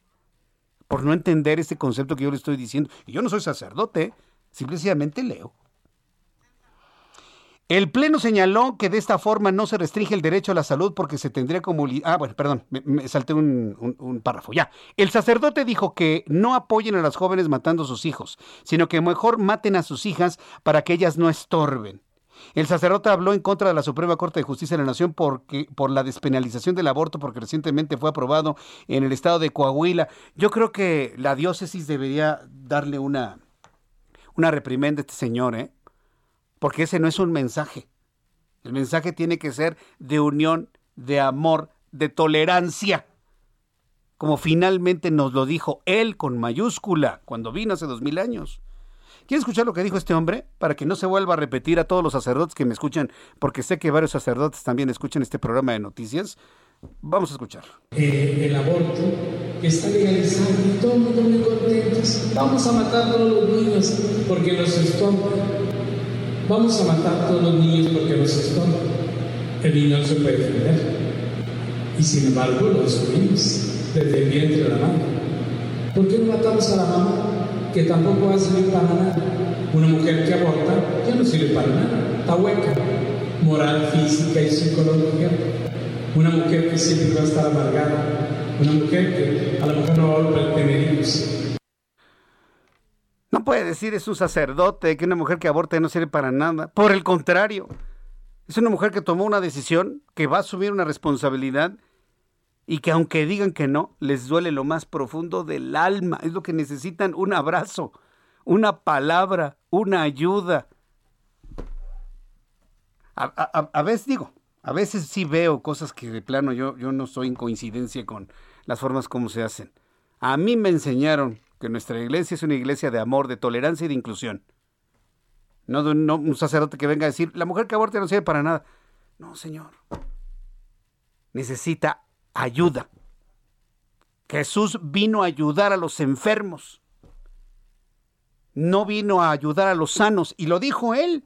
A veces se les olvidan las escrituras, ¿verdad? Son las 7.50, las 7.50 horas del centro de la República Mexicana. Mañana seguimos con este tema, si usted me lo permite, por cierto.